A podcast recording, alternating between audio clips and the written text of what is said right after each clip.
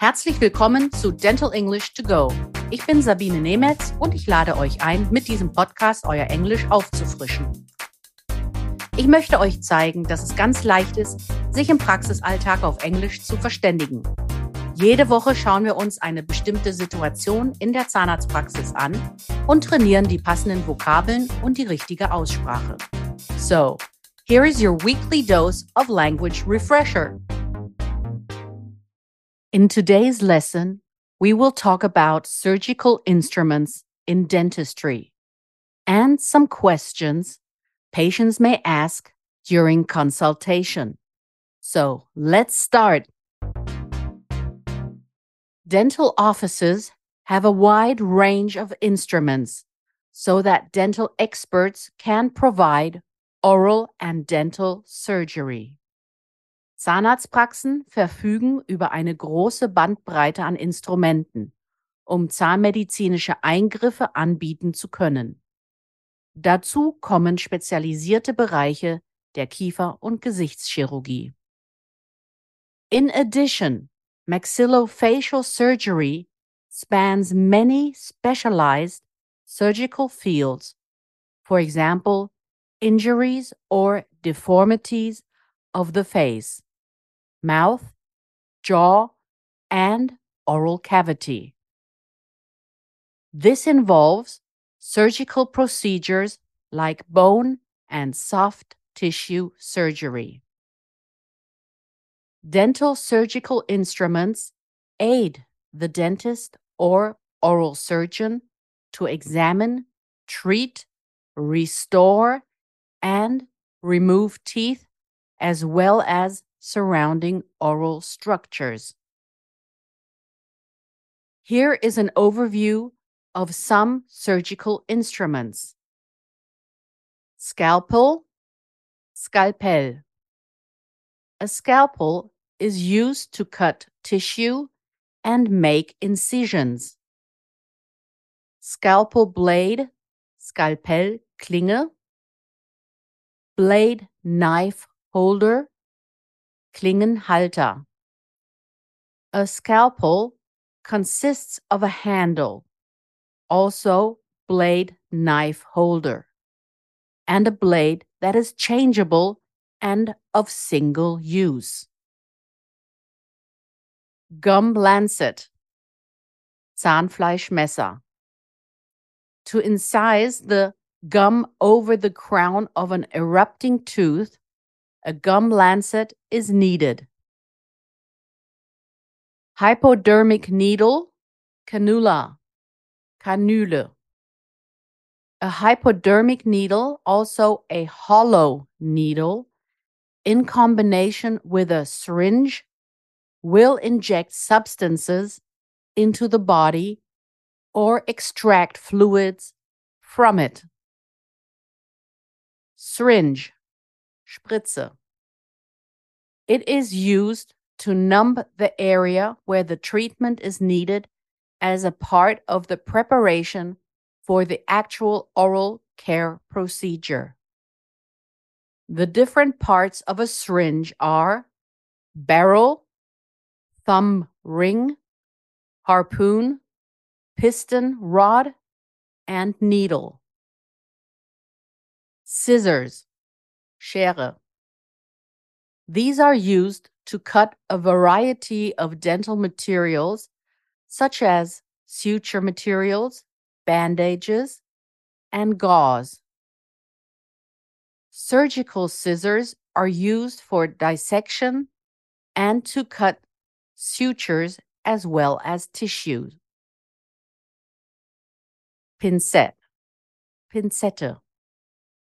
A pincette is a small pair of tweezers or forceps and can grasp objects too small to be easily handled with human fingers. Hemostat, hemostatic clamp, Arterienklemme. A hemostat is designed to clamp small blood vessels and thus control bleeding. Dental retractor, tissue retractor. Wundhaken, A dental retractor helps to open up parts of the mouth during examination, dental surgeries, and dental procedures. Mouth gag. Mundsperrer. Mouth gags are placed between the upper and the lower jaw to prevent the mouth from closing during surgery. Bone file. Knochenfeile. Bone files are used to smooth, shape, and remove bone. Bone cutter. Knochenfräser. After tooth extractions, a bone cutter is used to trim sharp, bony margins.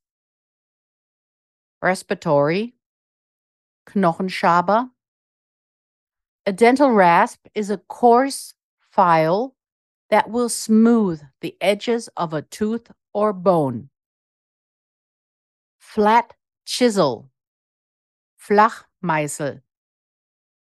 This surgical instrument smoothens and shapes bone structures. Bone spreader. Knochenspreizer. A bone spreader helps to separate the bones and tissues without causing trauma. Bone holding forceps. Knochenhaltezange. Bone holding forceps are also known as bone clamps. They hold bones in place during surgery. Dental elevator. Wurzelheber. The primary function of dental elevators is to lift the teeth in their sockets before doing the extraction to avoid any injury to the extraction site. Sinus Lift Instrument. Sinus Lift Instrumente. Sinus lift instruments are used during sinus lifting to separate the Schneiderian membrane from maxillary bones.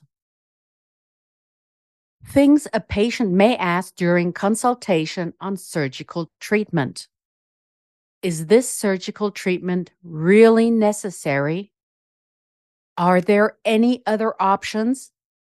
What will happen during surgery? Which foods and beverages should I avoid before the procedure? What goes on during the recovery process? How often do I switch out the gauze? How do I stop the bleeding from the surgical site? What can I do if the bleeding does not stop? What can I do to make the recovery process faster and smoother?